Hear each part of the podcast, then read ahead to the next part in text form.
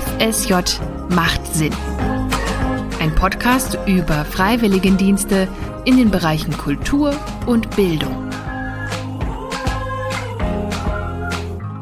Bislang haben wir vor allem mit Freiwilligen gesprochen, die ihr FSJ nach der Schule gemacht haben, um mit jungen Jahren Erfahrungen zu sammeln oder weil sie noch nicht 100% wissen, welcher Beruf es werden soll. Aber ein Freiwilligendienst steht allen Menschen offen, egal wie alt sie sind. Generationsoffener Freiwilligendienst heißt das dann. Und in dieser Folge spreche ich mit Renate Meuselwitz und mit Dr. Manfred Geserik. Beide sind über 70 und beide sind ganz begeisterte Freiwillige. Manfred etwa ist regelrecht Feuer und Flamme für seine Aufgaben. Er macht einen Bundesfreiwilligendienst Kultur und Bildung im Musikverein in Ciesa in Brandenburg. Zum Verein gehört ein Blasorchester. Dass er dort auch mit 73 Jahren noch Freiwilliger ist, ist kein Zufall.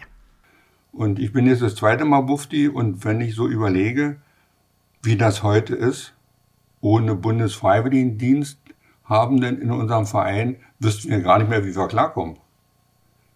Der macht so viel Arbeit und, und entlastet den Vorstand derartig viel, dass ja, die Arbeit wirklich für den Vereinsvorstand und die Musiker Entlastung ist. Vor seinem Freiwilligendienst war Manfred 30 Jahre lang Vorsitzender des Vereins. Dabei spielt er selbst gar kein Blasinstrument. Früher waren seine Kinder dort im Orchester. Dann kam die Wiedervereinigung, das Orchester stand vor der Auflösung. Also half Manfred, den Verein zu gründen und so die Tradition zu wahren. Und Aufgaben gibt es auch heute noch genug. Zum Beispiel organisiert er gerade ein Crowdfunding für den Verein oder er plant jede Menge Reisen. Und natürlich sitze ich auch hier am Rechner. Wir, wir sind ja viel in der Welt unterwegs gewesen, jetzt durch Corona ein bisschen behindert sozusagen. Wir waren zuletzt in Kuba, das war 2018. Und 2014 waren wir in Finnland und 2010 waren wir in China und 2003 waren wir in Südafrika und in Frankreich und woanders waren wir auch noch. Also solche Reisevorbereitung mit 30 oder 40 Personen ist schon eine Herausforderung. Und wenn noch Musikinstrumente mitgenommen werden müssen und dann vielleicht noch ins Flugzeug, dann ist das eine große Herausforderung. Und ja, da muss viel telefoniert werden, da muss, muss viel Post gemacht werden, da ist immer zu was zu tun. Aber sein Ehrenamt ist auch noch mehr als Organisation im Büro und das Engagement für den Verein. Auch für sich selbst kann Manfred dabei etwas lernen und mitnehmen. Gelernt habe ich natürlich auch. Die Deutsche Bläserin bietet ja Fortbildung an und der Bufti muss ja einmal im Monat zur Fortbildung. Also muss einen Tag sozusagen nachweisen. Und da gab es schon auch sehr interessante Sachen. Wir sind ja dann bundesweit auch unterwegs. Man lernt andere Buftis kennen, die arbeiten in anderen Vereinen. Das ist ja richtig spannend. Und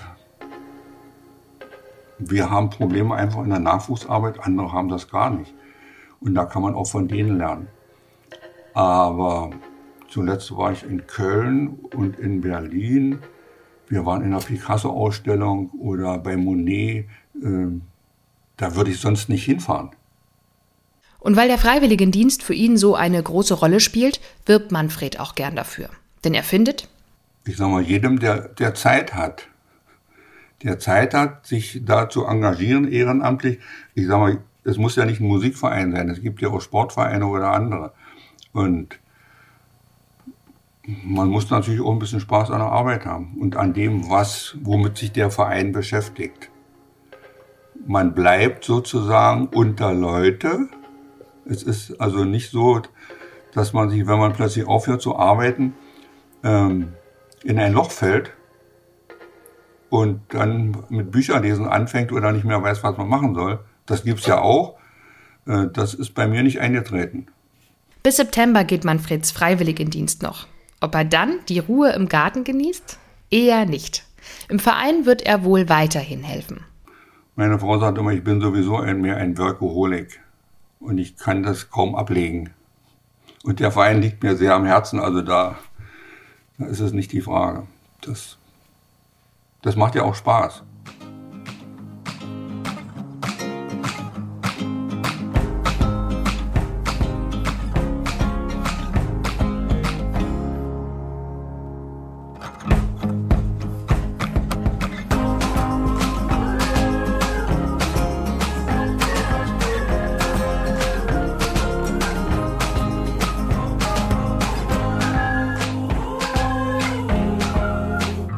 Das Schönste daran ist aber auch, dass man Menschen trifft.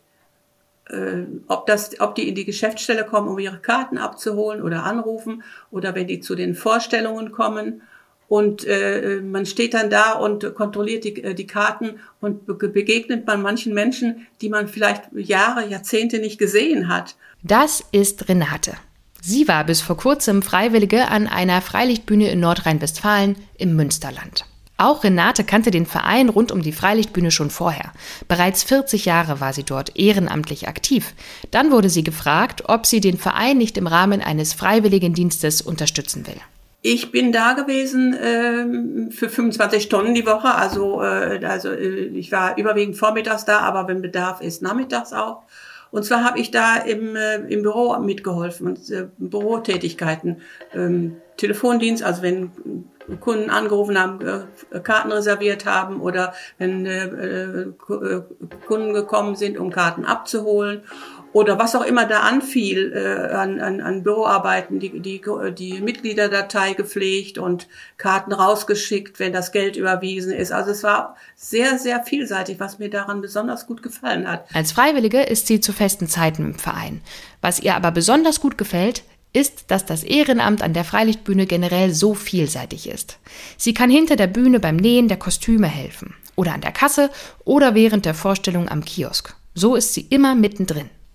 Also ich würde es auf jeden Fall immer wieder machen, weil das ist einfach eine tolle Sache, für Menschen da zu sein. Das ist, äh, es gibt viele Berufe mittlerweile, die einfach nur noch mit Technik zu tun haben oder, oder Automatik irgendwo am, am, am Band oder ich weiß es, ich kann es gar nicht benennen, aber das ist ein, ein, ein, eine schöne Aufgabe, die man ja als Hobby betreibt, auch wenn man als Mufti da ist.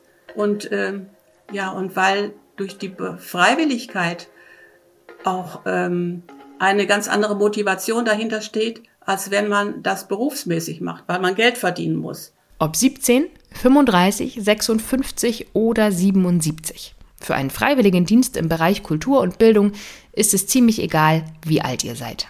Ihr könnt euch gern auf der Webseite informieren, welcher Einsatzplatz zu euch passen würde.